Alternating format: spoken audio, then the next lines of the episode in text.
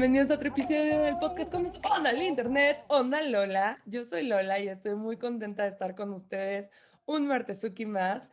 Y hoy tengo una súper, súper invitada. Ella es Aranza Bolaina. Es coach ontológica, eh, experta en programación neurolingüística e inteligencia emocional, que bueno, ha dedicado muchísimo tiempo de su vida en el trabajo corporativo y es, aparte de todo, es activista, presidenta y fundadora de Viva Te Quiero AC, una organización social donde brindan apoyo a mujeres en situaciones de violencia. Y hoy está aquí para hablar de las heridas de la infancia, de los dolores que hemos vivido en esos momentos y la violencia que puede haber para, pues, conmemorar el Día del Niño. ¿Cómo estás, Aranza? Muy bien, Lola. Muchas gracias por el espacio y pues feliz de estar aquí platicando contigo. Ay, qué bueno. Gracias a ti por venir. En serio, me da muchísima emoción que podamos platicar de todo esto y bueno, que una mujer tan admirable y tan activa como tú nos pueda venir a compartir un poco de información. Bien, bueno, hablando del Día del Niño, eh, me gustaría preguntarte primero, no sé si sea una pregunta muy personal, pero no, adelante. ¿cómo, fue tu infancia? Uf, dura, ¿eh? Fíjate que eh, mi papá falleció cuando yo tenía seis años y algo, seis años y meses, y no tengo recuerdo de de, esa edad hacia atrás, ¿no? Me acuerdo justamente del día que fallece mi papá hacia adelante, ¿no? Y, de lo que recuerdo de, los seis, casi siete años en adelante, pues no fue una infancia muy amorosa, no fue una infancia con, con, protección, con cuidado, al contrario, fue como muy vulnerable, había mucha hostilidad alrededor, eh, fui separada de la familia de mi papá durante dos años después de que murió. Y por lo que me cuenta mi, abuelita, mi abuelita paterna, antes de que mi papá falleciera, pues era totalmente diferente, ¿no? Eh, siempre la parte amorosa fue mi abuela paterna, mi mamá no tanto. Y em, pues hasta donde entiendo, era yo una niña bastante pues traviesa, me encantaba Gloria Trevi, ya sabes, andar con el pelo suelto y con estos chinos y así. Y, y, como que era, era como muy rebelde, según las palabras de mi abuela. Okay. Wow. Wow, qué interesante. ¿Y eres hija única o tienes hermanos? Hija única. No, soy hija única. Mira, yo también. Yo también, yo también. Y sabes, a mí también me encantaba Gloria Trevi me la vivía cantando la, de Todos me miran, o sea, yo hacía performance aquí en la casa, el moquito de nueve años cantando y bailando. Mm, ya, pues sí, es, es interesante y es fuerte cómo nos dibujan una infancia, ¿no? En Disney y, y te dibujan este concepto de mamá y papá, porque aparte generalmente son familias este, heterosexuales, ¿no? Entonces son mamá, papá, los niñitos con hermanitos, de preferencia como tres o cuatro, que sean un montón, este, y todos somos felices y todos cantamos, y, pues la vida no es siempre así. Digo, Está muy alejado de la realidad, ¿no? Digo, hoy en día hay familias compuestas como la mía, entonces, pues no, no es como el ideal que aprendimos de niños, ¿no? Claro, claro. Y creo que esto puede ser muy nocivo para el niño, porque entonces yo empiezo a creer, digo, veo esos referentes y empiezo a creer que así tendría que ser mi vida. Y genera esa sensación súper profunda de insatisfacción, ¿no? Eh, me gustaría preguntarte también, si te late, seguimos hablando de todo esto de los niños, ¿tú cómo ves la infancia hoy en día? O sea, ¿cómo estás viendo las infancias? ¿Qué es lo que observas desde, desde también este activismo que está buscando la no violencia? ¿Cómo ves a nuestros niños?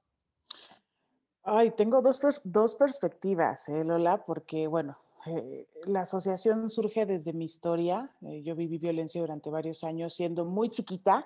Fui mamá a los 16 años y hoy mi hijo Jorge pues el próximo mes cumple 15 años y desde que tenía un año, ocho meses no vive conmigo, ¿no? Y entonces ahí empezó todo este tema. Y desde la perspectiva de mamá de Jorge, que ha estado alejado desde los dos años de mí, mm. yo veo una infancia con mucho dolor, con mucha frustración, con muchas preguntas, con mucha ira contenida, ¿no? Y si lo veo desde la otra, desde el otro lado con mi otro hijo, Luis Carlos, que tiene nueve años, que es un niño totalmente consciente del activismo contra la violencia, del respeto hacia las mujeres, de sus emociones, ¿no? Eh, es una perspectiva diferente y digo, este vato va a tener un chorro de herramientas cuando sea adulto y entonces va a vivir más ligero, más feliz, más tranquilo y, realmente le va a encontrar el sentido a su vida muy rápido, ¿no? A lo que quiere dedicarse, su propósito. Pero yo creo que en este momento, desgraciadamente, la mayoría de los niños no tienen pues estas herramientas, ¿no? E, esta gestión de emociones. Eh, muchos niños crecen viendo violencia y normalizando esta violencia y no conocen una manera diferente de relacionarse, ¿no? Como si tú ves en casa que papá y mamá están en conflicto constante, pues dices, eso es normal, entonces yo también voy a estar en conflicto constante. Sí, claro, claro, totalmente. Wow, qué, qué fuerte lo que nos cuentas, Aranza. Es que me parece muy interesante lo que cuentas.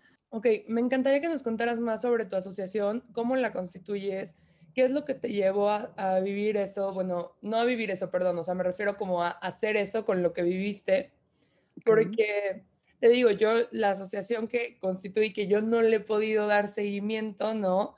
viene de un momento en el cual yo a los 19 años me doy cuenta que a los 17 años fui violada por mi novio y a mí nadie me había mandado el memo de que eso era violación, ¿no? Y, y veo que yo había vivido una experiencia súper traumática, digo, fue muy fuerte porque yo me acuerdo, cortamos ese día, el día de la violación y todo, cortamos, este, sí me golpeó, sí me violó, pero como que esa parte estaba bloqueada de mi mente. Y cortamos y después de eso, durante una semana yo no puedo comer. Yo ingería alimento y vomitaba, pero no, no a propósito, o sea. No, era inconsciente. Era inconsciente, o sea, mi cuerpo no podía recibir alimento. Y entonces yo dije, claro, es que traigo una depresión muy fuerte porque corté con mi novio, ¿no? Yo no sabía que mi cuerpo había pasado por un trauma tan fuerte que estaba ahorita expulsándolo todo porque no sabía qué hacer, porque no tuvo tiempo, nada para procesarlo y porque digo, como yo se lo explicaba a mi mamá, tú no tenías que saber nada porque ni yo me enteré. Totalmente. Entonces, no es tu tema, tranquila, ¿no? Pero, y creo que eso nos hace a veces movernos hacia estos lados. No sé si nos quieras contar un poco lo que tú viviste en tu infancia, porque bueno, creo que todavía a los 16 años o más chiquita, podemos decir que es casi parte de la infancia, aunque sea adolescente y nos sentimos muy grandes. Este, Totalmente, sí. Con gusto. Pues fíjate, mi mm. acercamiento con la violencia empezó justo, yo creo que muy chiquitita, ¿no? Porque por lo que me cuentan, mi papá era algo violento con mi mamá, ¿no? Entonces, eh, yo te digo, no tengo recuerdo de antes que él falleciera, pero después sí. Entonces, a los dos, en el momento que mi papá fallece, mi mamá pone una distancia muy marcada entre la familia de mi papá y yo, yo siendo la única hija, la única nieta mujer y la mayor, En ese momento creo que era la única. Y después mi mamá se casa a los dos años de, que mi papá fallece. Me voy a vivir con ella y con su esposo. Y entonces también ahí hubo una historia de abuso, de abuso sexual, que tenía yo, que te gusta, 10 años, una cosa así. 10, 11 años, no, no recuerdo la fecha exacta sin embargo, eh, posterior a eso, pues yo ya a los 13 años, yo ya era una niña que tomaba alcohol, que fumaba, que salía de noche. Y entonces, justo en, en, esa etapa de fugarme de la casa, porque era una relación violenta la que mi mamá tenía con el marido, y a mí evidentemente pues no me gustaba estar ahí, todavía no era consciente del abuso sexual, ¿no? Yo decía eh, que él era invasivo conmigo porque entraba a mi cuarto y así, pero yo no era consciente, no le había puesto nombre, justo como tú, al, al hecho. Y entonces en orden de fugarme empecé a salir con amigos, ¿no? Y entrecomillado amigos, que en una ocasión, pues pasada de copas, obviamente, a los 13 años, ¿qué chingados puedes saber de tomar, no? Y días después, me recuerdo, ¿no? Como que eh, me vi en un motel, en el piso, desnuda, eh, como, ¿qué pedo? ¿Qué pasó? Y entonces empiezo a acudir con las personas con las que habíamos ido, porque entramos varios en bola al motel como para tomar ahí. Y uno de ellos me dice, no, Ari, es que pues fulanito de tal, pues salió y enseñó el condón, ¿no? Y yo así como, ¿qué pedo? ¿Por? O sea, ¿en qué momento dije que sí, güey? No, pues nunca lo dije. Entonces, a partir de ese momento, yo me voy de, Tabasco, porque yo soy de Tabasco, me voy de Tabasco a vivir a Puebla y eh, también tuve un episodio ahí como de alcoholismo muy fuerte, con, todo esto que apenas acababa de saber. Y el caso es que estando en Puebla, eh, regreso después a vivir otra vez con mi mamá y el marido. Y yo ya venía con, a los 10, 15, 16 años, yo ya venía con una actitud muy fuerte, eh, de, con una actitud muy violenta, de no me voy a dejar, pero en orden de defenderme era violenta, ¿no? Entonces, en ese momento conozco al papá de mi hijo, de mi hijo Jorge, y él se vuelve como un refugio para mí, como un lugar seguro aparentemente, porque obviamente ninguna relación de, noviazgo empieza con golpes, ¿no? Todo empieza como muy normal, todo bien, colorcito de rosa, no pasa nada, y va subiendo de tono porque justo no supe detectar estas alertas que me decían, ten cuidado, es violento, creció en un ambiente violento, porque no lo conocía, ¿no? No conocía cómo hacerlo. Entonces, eh, me embarazo de mi hijo Jorge y en este momento que me embarazo de Jorgito, la primera reacción de él, pues es que yo aborte, ¿no? Y, mucho miedo por, por los planes que, que, tenía con su mamá para entrar a trabajar a Pemex, etcétera. Y yo le digo, no, no voy a abortar. Y ahí detona el conflicto. Ahí es donde empiezan los golpes, las humillaciones e, en público, o sea, era una telenovela que la gente del pueblo veía mis ojos morados. Después, cuando él se iba a trabajar a plataforma, también veía, pues, que yo andaba de alcohólica, que yo andaba haciendo desmadres. Entonces, la relación se volvió muy fuerte, muy violenta. Y cuando mi hijo tiene un año, ocho meses, ya estábamos separados. Él vivía en su casa, yo en la mía. Y me dice, oye, ¿sabes qué? Mi mamá quiere ver al niño, por favor, llévaselo, ¿no? ¿Qué te gusta que tuviera yo, Lola? 17 para 18 años. Le llevo al niño, inocente, y ya no me lo dan. Ya no, me lo regresan. Eh, me cierran el portón, me lo esconden y ahí empieza la mayor prueba de resiliencia de mi vida.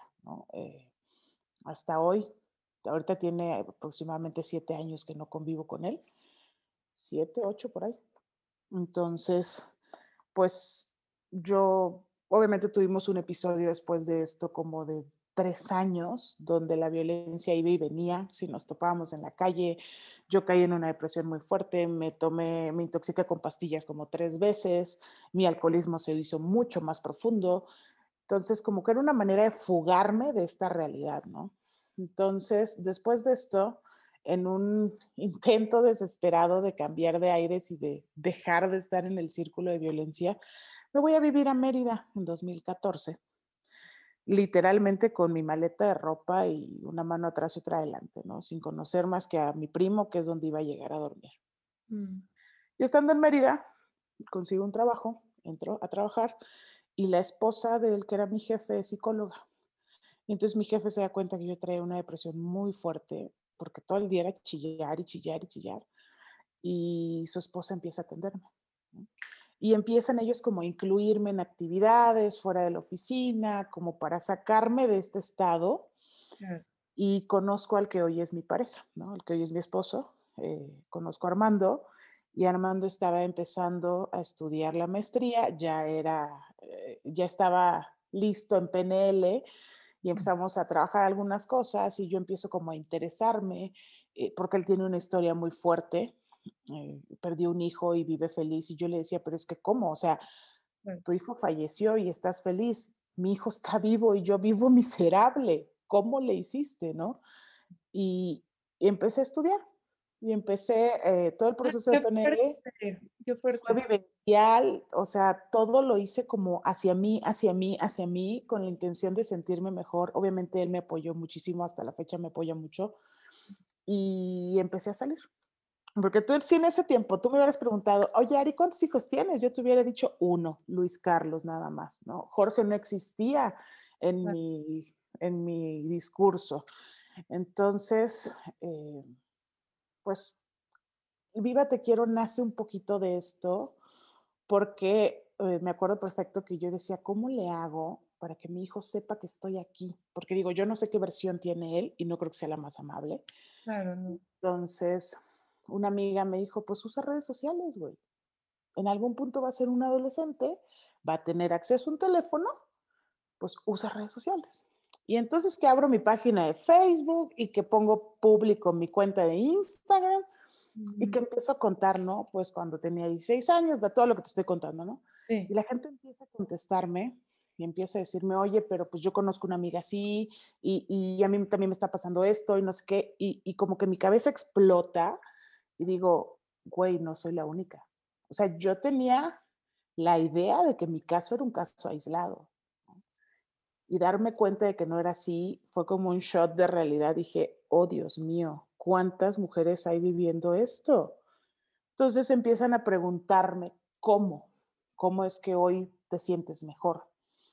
Y yo empiezo a dirigirlas a terapia con Armando, con mi esposo.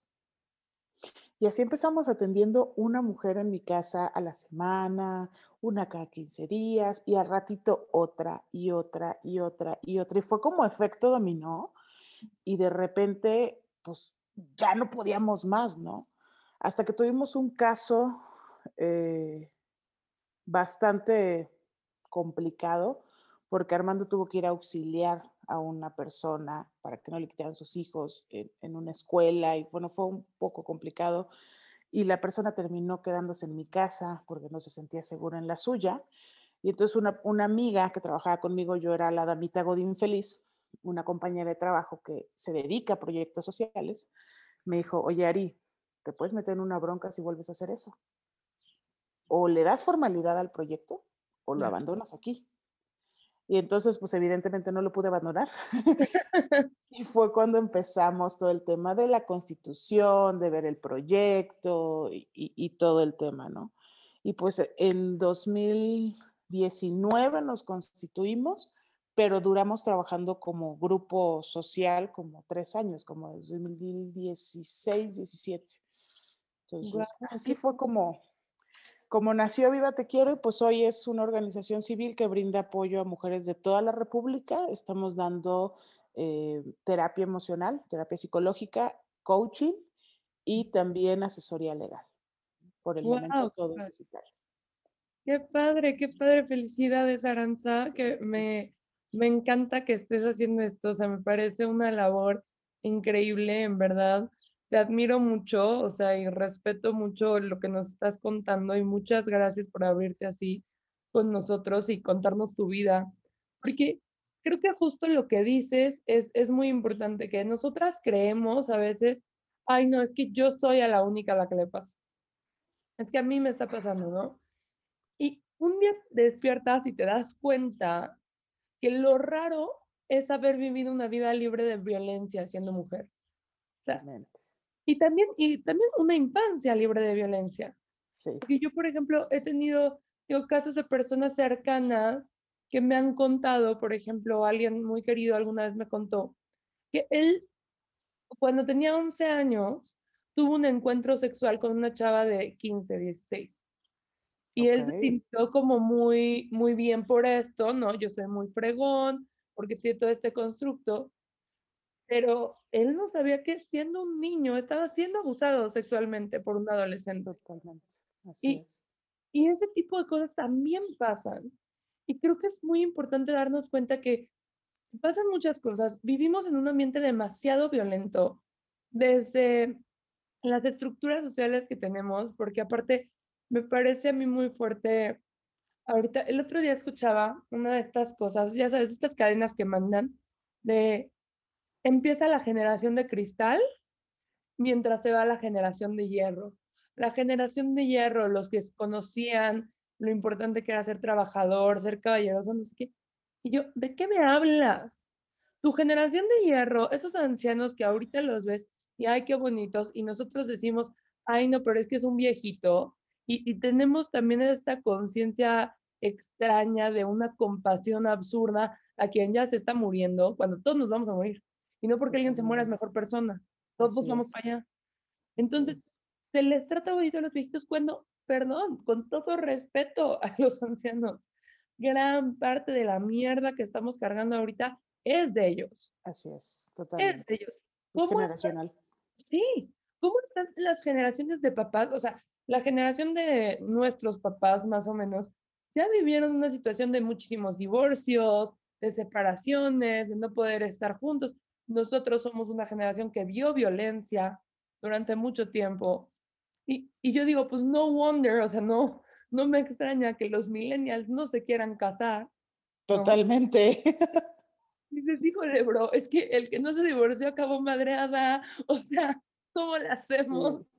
Yo no quiero eso, ¿no? Ya incluso de que no quieren tener hijos, ¿no?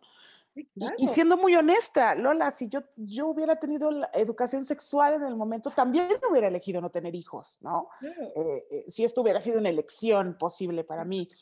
Pero yo digo, ok, hay mucha mierda detrás, ¿no? Hay mucho trabajo que hacer. Todos tenemos una historia que sanar, todos tenemos un niño que sanar, unas heridas de infancia que sanar, porque desgraciadamente nuestros padres hicieron lo mejor que pudieron en el momento.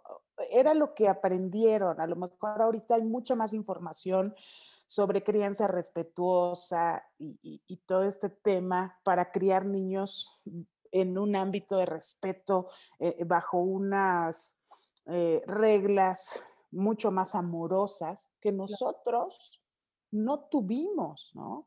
Eh, lo más amoroso era que te dieran un chingazo en la cabeza como un zape y, ya estate quieto. Y eso es hablando bajito, ¿no? Hay, hay quienes todavía les tocó golpes con el cable de la plancha, con la chancla, o sea, incluso los maestros violentaban a los niños. Sí, claro. Entonces son, son cosas que, pesan, ¿no? pesan y, tienen consecuencias en nuestra vida adulta. Y, muchas veces, pues no lo sabemos, ¿no? Somos ignorantes al respecto y decimos, bueno, es que yo así soy. No, algo hay ahí detrás que hay que trabajar. Sí. Sí, claro, tienes una historia también como tenemos todos, o sea, nadie se salva, digo, ni la familia más tranquilita y más bonita que nos puedan encontrar dentro de los arquetipos, ¿no? No, no es verdaderamente todo perfecto. O sea, hay muchos dolores y hay muchos traumas y creo que tienen que ver también con este proceso de lo que es la vida. O sea, la vida es un evento traumático al final del día. Nacer es un evento traumático. Dejar de tomar pecho de tu mamá o tomar pecho de tu mamá durante mucho tiempo es traumático. Tener hermanos es un evento traumático. Eh, tratar de poner con la familia, tener que diferenciarte de la familia, tener que tener un trabajo, este, tener una pareja. O sea, todas estas cosas son eventos traumáticos porque cambian y modifican tu vida y tu psique a niveles súper profundos cada vez que suceden.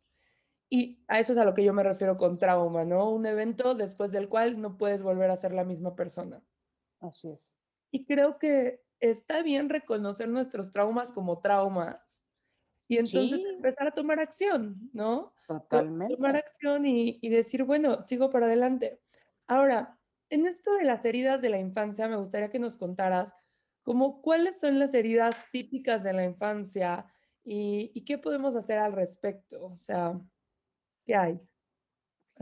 que eh, una herida que yo reconocí hace poco fue el abandono. El abandono de papá, aunque no fue un abandono intencional porque falleció, ¿no? Eh, la herida de abandono es algo que sí tiene unas consecuencias interesantes en nuestra vida adulta, en la forma como nos relacionamos con los demás, en la falta de límites eh, saludables que ponemos con los demás o que no ponemos en este caso con los demás. Em, a nosotras las mujeres el abandono de papá nos pega mucho en el sentirnos desprotegidas, vulnerables, eh, en buscar justo todas estas cualidades en una pareja. Y pues no siempre las encontramos y ahí viene la frustración, el dolor, la tristeza, etcétera, ¿no? Entonces, yo creo que una de ellas, para mí, la, más fuerte desde mi experiencia, es esta, ¿no? E, el, abandono, el abandono de papá. Y también de mamá, ¿no? A lo mejor mi hijo dice, bueno, pues eh, para mí es el abandono de mi mamá, ¿no? Claro. Dependiendo la historia. Ok, empezando por el abandono, el miedo al rechazo, a sentirnos rechazados, humillación, la desconfianza, que es como eh, la herida de la traición, y la injusticia. Sí. Porque cuántas veces no sientes de niño que, que, lo que te están diciendo tus papás es injusto. Me encanta. Y me encanta esto que decías del abandono. Es bien fuerte la herida de abandono, pero me gusta mucho como esta concepción así un poco más, eh, un poco más hippie, la verdad. A ver, cuenta. La herida de, de, abandono la tenemos todos. La tenemos todos y la tenemos todos en, ¿sabes en qué momento? En el momento en el que salimos del útero de mamá. Porque en el momento en el que sales del útero de tu madre, estás siendo abandonado por la gran madre, por la vida en donde estás adentro tú como pescadito siendo feliz, nadando en líquido amniótico, no te tienes que preocupar de nada, y eres expulsado y abandonado ante la vida.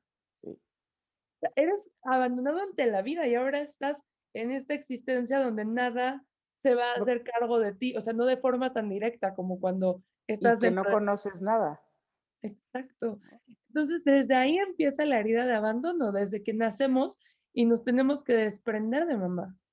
Sí, y es, es complicado incluso también como mamá, ¿sabes? Es complicado, duro. Eh, el hecho de, pues de ahí viene, ¿no? La depresión postparto, extrañar tu panza, sentir que lo tienes aquí seguro hasta cierto punto por condiciones médicas, eh, y de ahí que sigue, ¿no? Yo creo que en el momento es como, ¿qué hago ahora? Pues lo único que sé hacer es llorar, ¿no? Como bebés. Y entonces, porque no hay una manera clara de expresar en ese momento. Claro. Sí, claro, o sea, sí, sí, sí, o sea, es como ahora está tan lejos de mí, digo, de, de estar fusionados y ser uno solo, llega a ser otro ente, también se debe de sentir como un abandono fuerte de otra forma para la mamá. Sí, totalmente. Es, es, sí, depende también mucho en qué condiciones estés emocionalmente, llegando a ese punto donde vas a, a, vivir este trauma, ¿no? Sí, me encanta, muy bien. Eh, ¿Y del rechazo? ¿Has vivido la de rechazo? sí, sí, fíjate que ha sido más un miedo eh, al rechazo por situaciones y, para mí tiene mucho que ver, en, eh, o, el punto modular es este, ¿no? Que, que de niños a veces como papás no sabemos expresar correctamente lo que queremos decir y como niños a veces todo lo tomamos como desaprobación, ¿no? Mm, como el no importa lo que hiciste, no tiene sentido, no tiene interés para mí. Y entonces vamos creciendo pensando que pues haga lo que haga, me van a rechazar, ¿no? Es como no tiene importancia total, ¿no? No pasa nada. Eh, eh, y ahí viene una frase que me duele mucho escucharla cada vez eh, que la tengo cerca porque es, el niño sacó buenas calificaciones y le dicen, pues no tienes otra obligación, ¿no? es ah, como, Uh, es lo único que tienes que hacer. Voy a decir a mí qué me pasó. A mí qué me pasó, justamente me pasó eso. Yo en, creo que en segundo de primaria así salgo con 9, 8 de promedio. Y yo así de, ay, miren, que mi 9, 8 de promedio, no sé qué, no sé qué. O sea, mi mamá me hizo muchísima fiesta, pero mi papá sí me dijo así como de, pues es lo que te corresponde, es la obligación que tienes.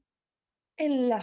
O sea, nunca de nuevo volví a sacar tan buenas calificaciones. Dije, no quiero, no quiero, ahora, ¿sabes qué? Te conformas con mis seis, muchas gracias, bye.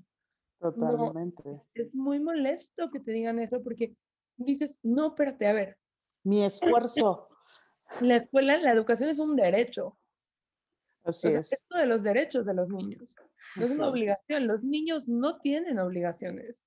Y eso es algo muy interesante y es muy importante. O sea, justo hoy se conmemora, hoy 30 de abril, se conmemora el Día de los Derechos de los Niños. Así es. Es el día de, tú todavía eres un ente súper, eh, súper frágil, súper vulnerable y necesitas recibir. Y ahorita sí puede recibir y tenemos que dar a manos llenas. Sí, qué fuerte lo que dices del Y es momento, eh, cuando, cuando, cuando somos papás, la infancia es el momento para eh, poner los cimientos sólidos, amorosos, respetuosos para una vida adulta plena. Eh, a mí me da mucha tristeza ver niños en la calle trabajando, no sabes cómo me parte el alma. Estoy en Chiapas, entonces es como muy común mm, salir a, cenar aquí en San Cristóbal y como que se te acerquen 10 niños vendiendo juguetes que ellos hicieron con sus manitas, que no saben leer, que no saben escribir, no saben contar. Y yo digo, ¿dónde, o sea, están súper violados y atropellados sus derechos. Sí, no, y aparte hay algo muy fuerte, digo, yo, yo considero verdaderamente que si no vas a, si, no vas a tener la, la disposición y la, la capacidad hoy en día que ya tenemos esta conciencia de atender a un niño, no lo traigas al mundo. Total. Hazle un favor, hazte un favor y no andes trayendo gente inocente aquí a sufrir cuando no vas a poder ser responsable de ellos. Totalmente, sí. Yo creo que ese es, ese, esa es una decisión de responsabilidad. Sí. Sí, y o sea, yo por eso lo, lo, he dicho y lo decía en otro episodio de Onda Lola, que el aborto puede ser un acto amoroso. Sí, totalmente. un acto de amor, o sea. Te lo digo desde, desde la experiencia también. Sí, sí es un acto de amor, es un acto de decir, no, yo estoy viviendo una mierda, no quiero traer un, un, ser inocente a vivir esto. Sí, claro, no te voy a hacer esto, o sea, apenas si puedo cargar conmigo, no estoy capacitada en este momento para darte lo mejor de mí, entonces, o sea, no, gracias, pero no. Así es. Lo siento. te sí, bueno, te late si ahora hablamos de la herida de humillación. Sí, por favor. A ver, cuéntame. Fíjate, la herida de la humillación, eh, yo siento que va muy, muy pegada con, la anterior, porque es eh, cuando los padres tendemos a ridiculizar a nuestros hijos, ¿no? Cuando se genera, cuando esto sucede bajo argumentos, yo sé y entiendo que la intención es que no hagan cierta conducta, que no tengan cierta conducta, pero eh, lo hacemos desde un punto de vergüenza que no nos ayuda porque en la vida adulta, pues tienes miedo a sentirte vulnerable y en ridículo y entonces dejas de hacer muchas cosas, impacta directamente en tu autoestima y te sientes incapaz por el miedo a la humillación. Sí, claro, o sea, sí siento que es una herida que te, que te frena mucho en la vida. Creo que es muy, es prima hermana de la del rechazo, ¿no? Sí. Un poquito, pero es algo muy fuerte y muy profundo porque dices, si mis padres me están ridiculizando, y digo, me voy mucho a los padres, los padres, los padres, los padres, porque yo sé que no te enseñan a ser papá, yo sé que no existe el papá o la mamá perfecta, claro que no, pero te tiene que hacer el mejor esfuerzo posible. Y que estás de acuerdo, Lola, que hoy tenemos la información a un clic. O sea, no hay pretexto. ¿no? Sí, no. Sí, no, ya lo buscas en Google, ya te haces a una idea, ¿no? Y digo, que van a haber igual errores que van a cometer, o sea, no lo quiero decir como desde un lugar de hacer sentir mal a los papás que están escuchando esto. O sea, no, hay errores que vas a cometer. Está bien, pero yo creo que esos errores que vas a cometer los tienes que hacer desde el amor. O sea, siempre que lo hagas desde el amor total, no hay error. El margen de error es mucho más chiquito porque lo vas a hacer todo de mucha mejor forma, ¿no? Y la humillación creo que es algo muy fuerte y creo que a lo mejor no nos damos cuenta cómo reírnos de un niño puede afectarlo. ¿no? durísimo, durísimo. Tiene unos impactos muy fuertes en la autoestima que, y son justo esas heridas las que de adultos eh, necesitamos trabajar para poder vivir felices, porque hay una falta de confianza eh, en, un adulto que tiene esta herida de, humillación de la infancia, ¿no? no se desarrollan profesionalmente, personalmente, no saben cómo conectar con otras personas sin sentirse vulnerables. Entonces, se desarrollan un montón de conductas que dices, chispas, viene desde allá, viene desde allá porque cuando somos niños, tú lo sabes, estamos como esponjita aprendiendo todo, programando en la computadora todo lo que vamos a ocupar cuando lleguemos a ser adultos. Entonces, hay mucho trabajo que hacer como, como papás en, tratar de formar adultos mucho más eh, conscientes, responsables, amorosos.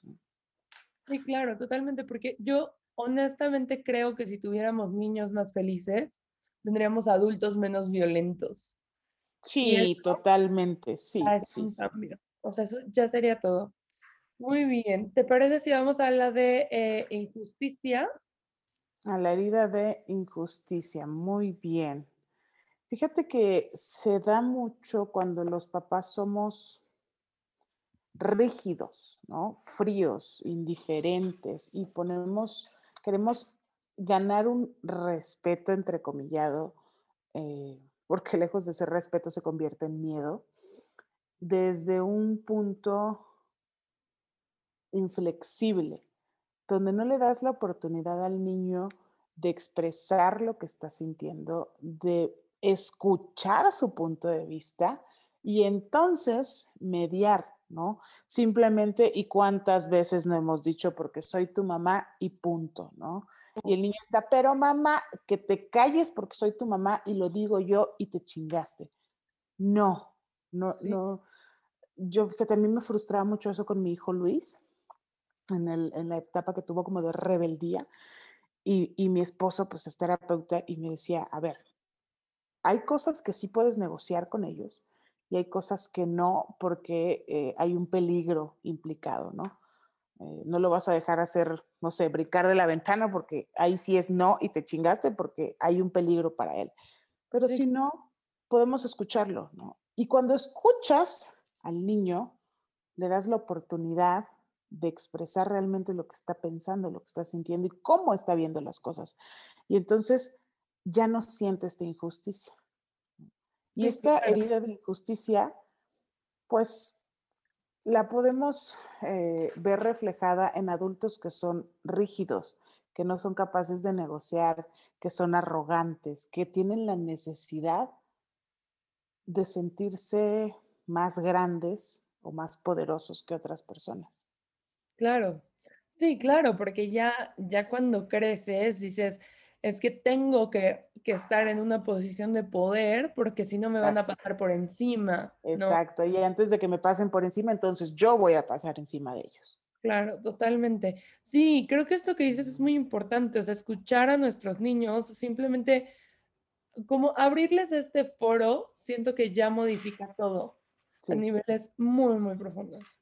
Sí, totalmente. El hecho de, y yo lo vi con mi hijo, con mi hijo Luis, tuvimos en diciembre una etapa como muy tormentosa de, comportamiento, hasta que un día le dije, a ver, ven acá, quiero que me expliques, por favor, cuando yo te doy una indicación y sabes tus, tus responsabilidades y lo que tienes que hacer, ¿qué pasa por tu cabeza que no lo quieres hacer?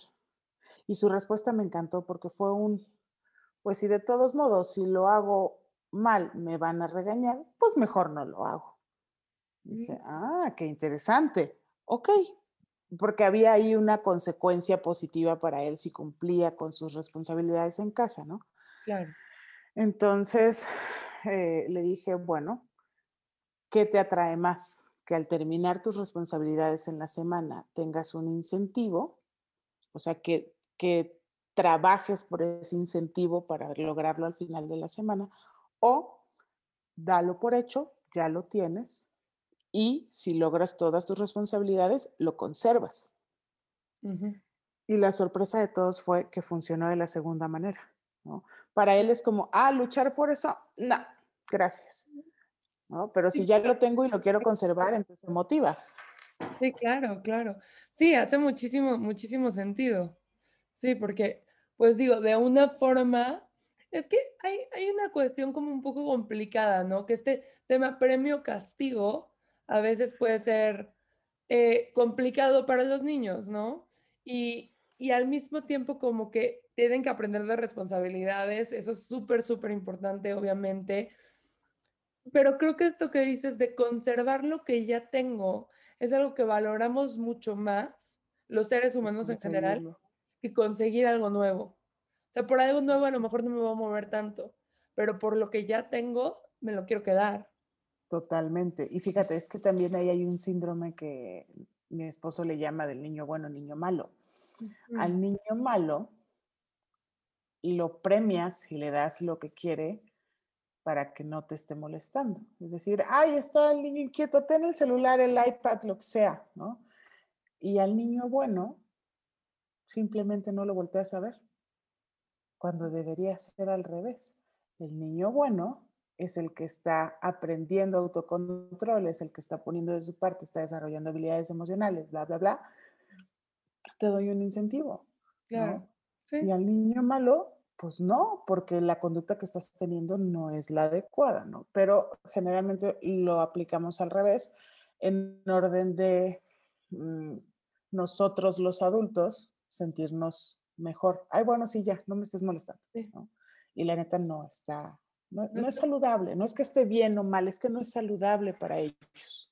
Claro, y creo que eso tiene mucho que ver con mucha impaciencia que nosotros también ya tenemos, ¿no? Bueno, que los adultos ya están teniendo. Entonces, desde esta impaciencia, no le doy la calma de decir, espérate que se relaje el niño, déjalo que se calme.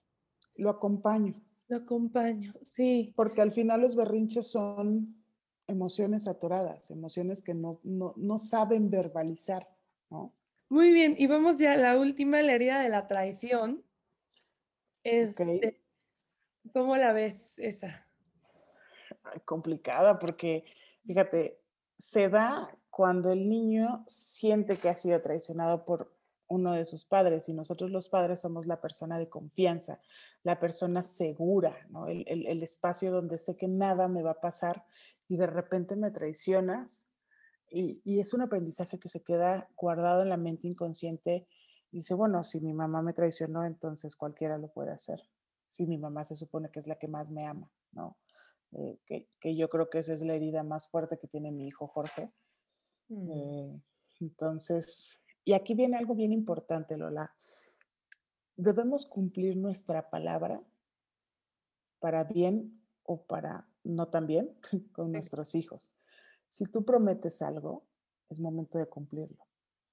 Así, o sea, no tengas ganas, no quieras, diste tu palabra. Y entonces le estás enseñando a tu hijo a respetar esa palabra y a, lo que sale de tu boca es una verdad para ellos. Tanto si es un premio como es una consecuencia, tenemos que cumplirlo, ¿no?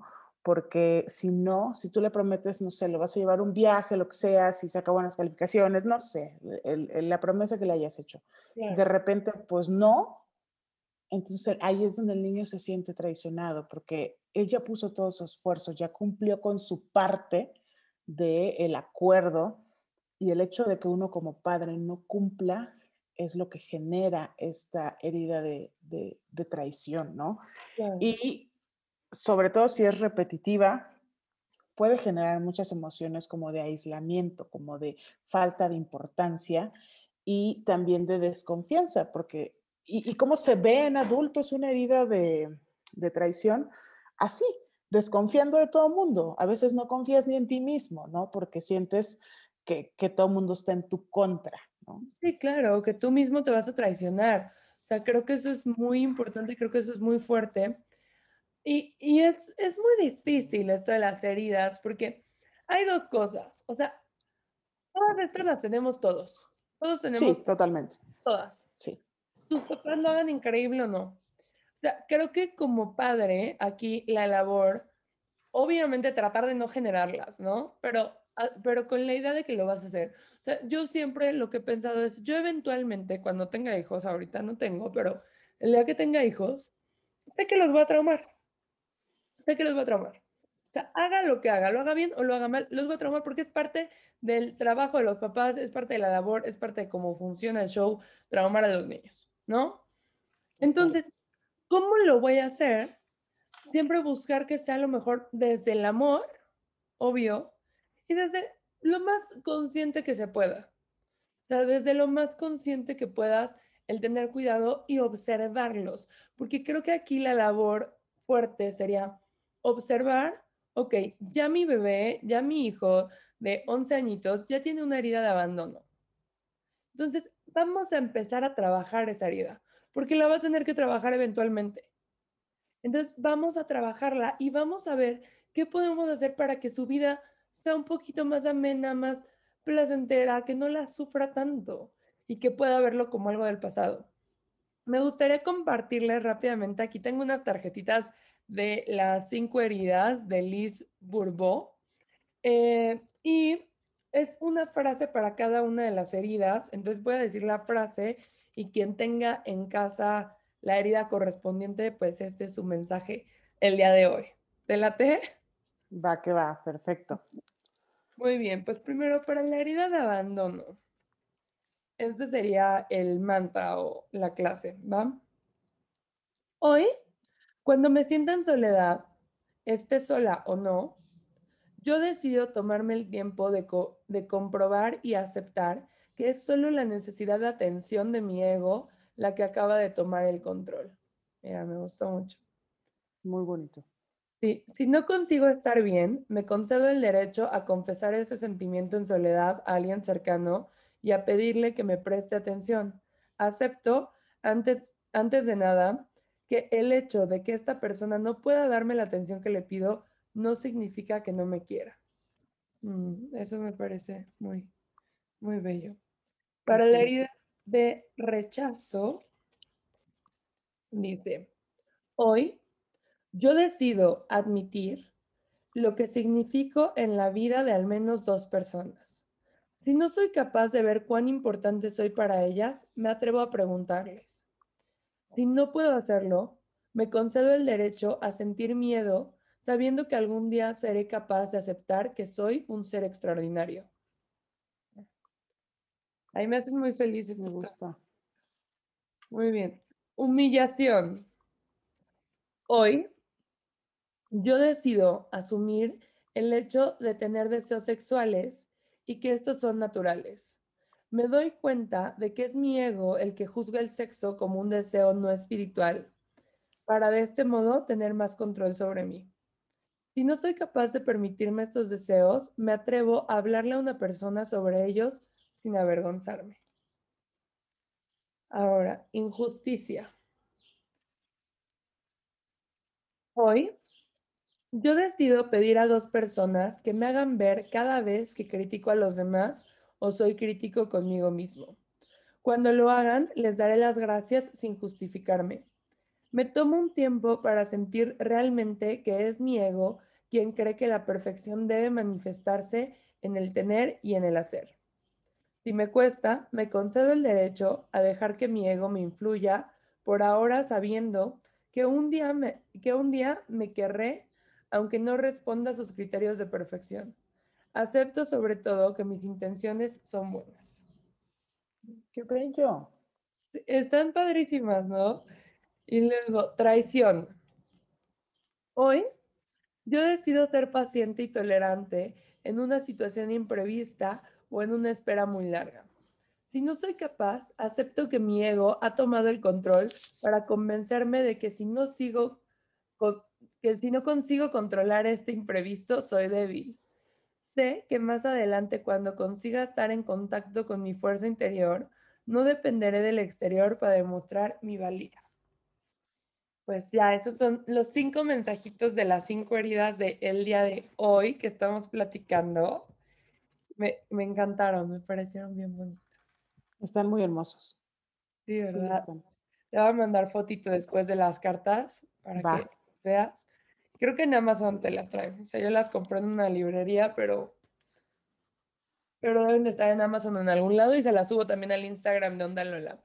Va. Ok, ¿te parece? Eh, dentro de todo esto de violencia infantil, me gustaría tocar un último tema que está muy en auge en este momento, que se está hablando en muchos medios de comunicación, que es lo de Frida Sofía con Alejandra Guzmán y Enrique Guzmán, ¿no? Ok. Toda esta situación. Frida Sofía, la hija de Alejandra Guzmán, eh, después de tener como muchos problemas con la familia y todo, acaba de hacer como unas declaraciones hace dos semanas de que ella fue abusada sexualmente durante su infancia por Enrique Guzmán, el papá de Alejandra Guzmán, o sea, por su abuelo. Y pues bueno, de ahí se han desatado muchas cosas, o sea, ha habido mucho de no te creo, eh, que está loca, que tiene problemas de adicciones, que no sé qué. O sea, como que toda esta información es lo que han estado sacando como para desacreditarla. Y creo que, digo, más allá de chisme o no chisme, que no es el punto aquí, eh, el punto es, ¿qué nivel de violencia? O sea, me parece un caso muy claro para ver la violencia en la infancia, las repercusiones que tiene en la adultez y, cómo también esto sigue siendo una violencia hacia un niño, ¿no? Porque aunque ella ya es un adulto, pues a la que están de cierta forma revictimizando y pinchando con agujas y diciéndole tú estás mal, es a la niña de cinco años que vivió esta experiencia. ¿O cómo lo ves tú? Totalmente. Yo, yo también eh, siempre lo he dicho desde que empecé mi carrera de activista, es prefiero creerle siempre y en todo caso a una mujer que está denunciando abuso eh, y equivocarme que no creerle y sentir que le estoy fallando. Entonces, por supuesto que para mí tiene todo el sentido mm, las declaraciones de Frida, porque hay un, hay un contexto, hay un background del Señor bastante fuerte donde hemos podido comprobar su, machismo, la misoginia, el, abuso. Incluso está grabado en, algunos clips de, televisión. Entonces digo, y, y, para mí donde fue la cereza del pastel, donde dije, ay, qué dolor, es en la foto que subió Frida, siendo esa niña de cuatro o cinco años, con una cara de terror enfrente del Señor. Y yo digo, no hay manera de que la cara de esa niña, la expresión corporal, esté mintiendo. No, claro, claro, no, y aparte es, es, es justo eso que dices, a ver, si ha hecho tantas cosas en cámara, como pasar en la mano a la, a la entrevistadora, ¿no? En ese momento, dices, ¿cómo, o sea, qué te hace pensar que, que no haría algo en privado? O sea, los comentarios de Alejandra Guzmán de, es que mi papá deberíamos de agarrarle las manos. No, no sé si viste que hubo un, un video muy viejo en el que ella sale diciendo como con Verónica Castro, Verónica Castro está entrevistando y dice, es que a mi papá deberían de amarrarle las manos porque es muy mano larga. Y él está en la entrevista, él también, y él contesta, pues si es mi hija y está bien buena, ¿quién me va a culpar? ¡Qué asco! O se estás hablando, o se estás diciendo en televisión nacional que manoseas a tu hija, maldito cerdo asqueroso. Así es, qué asco. O sea, a ver, espérame, ¿qué te hace pensar que como padre tú tienes el poder y la autoridad de hacer con tu hijo lo que quieres. Es tu hijo, sí, tu hija, pero es un ser diferente a ti, es un ser independiente a ti, es un individuo que tiene una vida que no es la tuya, tiene un cuerpo que no es el tuyo y tienes que respetar. O sea, si eso está diciendo o si eso está grabado diciendo eso de su hija, ¿qué de menos de su nieta? Por Dios, o sea, ¿dónde está eh, eh, eh, la gente que defiende las puerquesas de este tipo? Por Dios, no. Y ahora, si están criticando el, el tema, los mil temas emocionales que pudiera tener Frida, de adicciones, de, de manejo de emociones, etcétera, es totalmente entendible después del evento traumático que vivió. Es consecuencia de ello. Y de, y de, los eventos traumáticos que le han sucedido en la vida. Así es, constantemente. de una mujer así, perdón, pero, pero la mamá es una alcohólica, drogadicta, in and out todo el tiempo de toda la vida.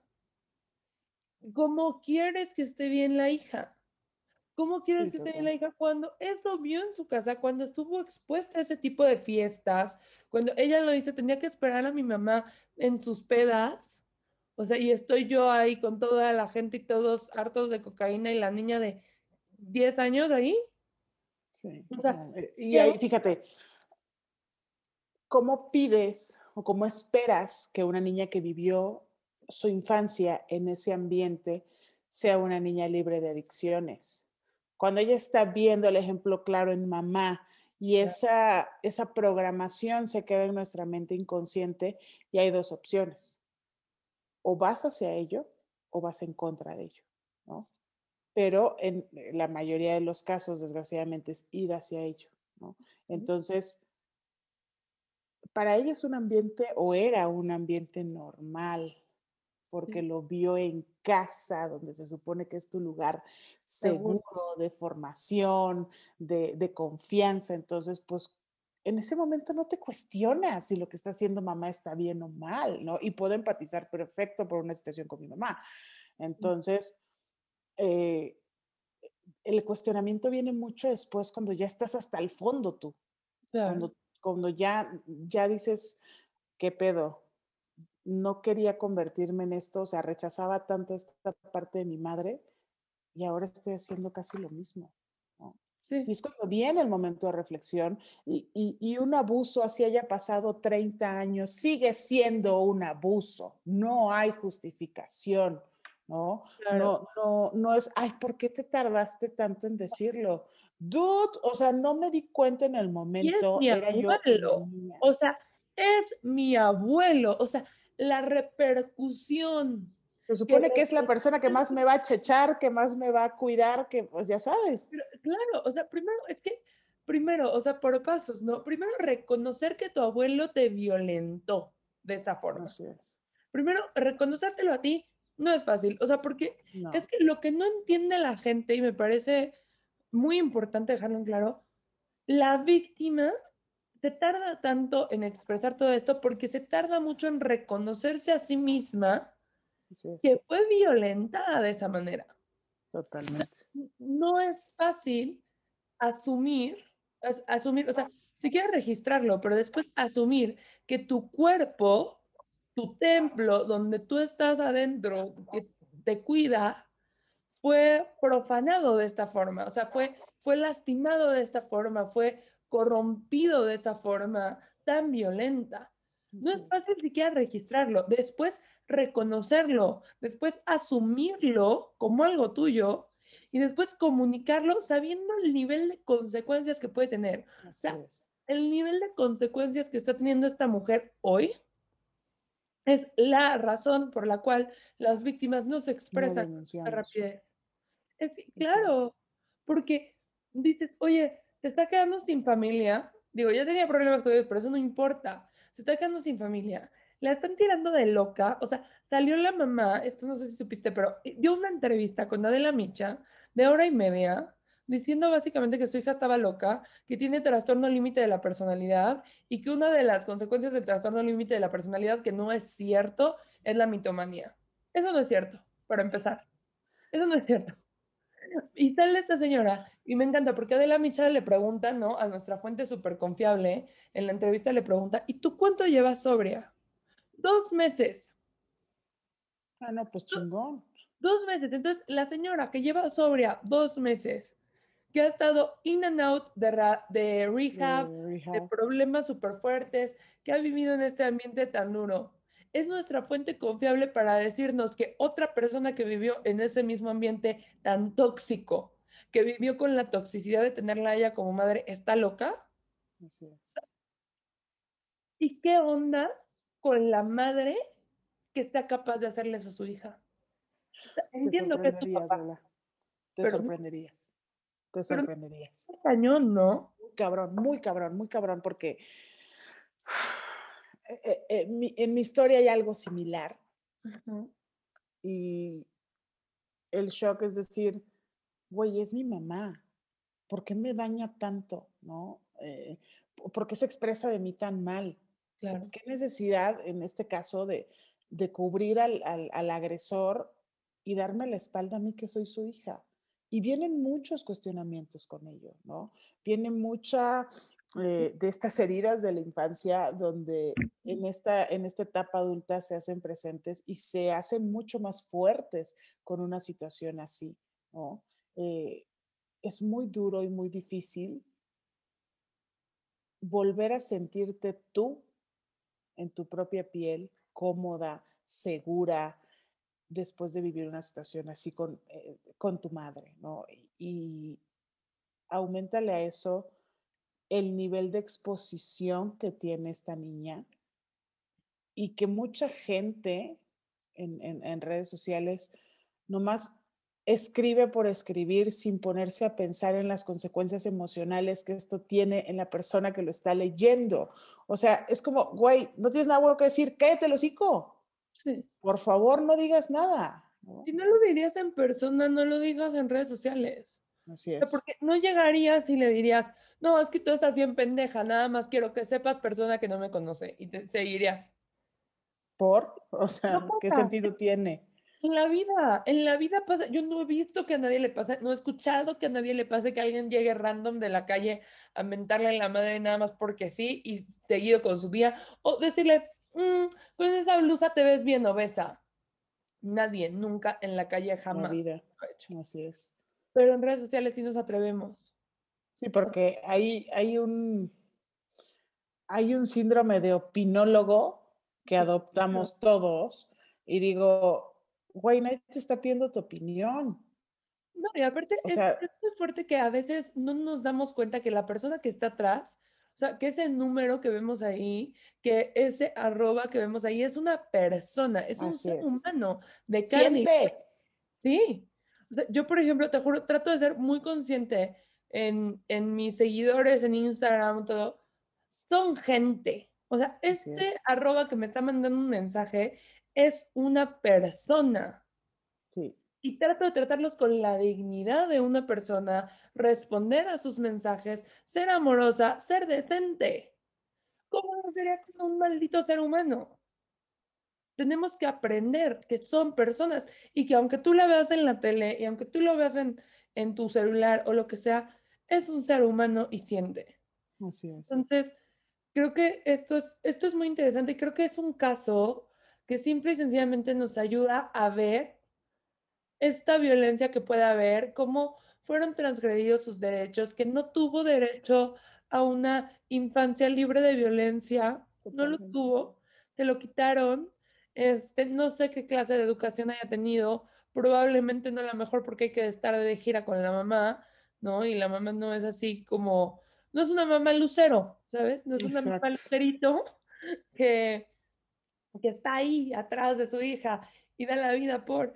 Y yo neta lo digo, y lo digo de forma muy, muy amorosa, y neta sin hacer un juicio a los padres, porque no, no, no soy mamá todavía, entonces no sé. Pero por favor, si no los van a cuidar con su vida, si no van a dar su mejor esfuerzo, no los tengan. No los tengan. Ya no es ecológico tener hijos, para empezar. Así es. Es ecológico este, a nivel planeta tampoco es ecológico a nivel social si no los vas a cuidar.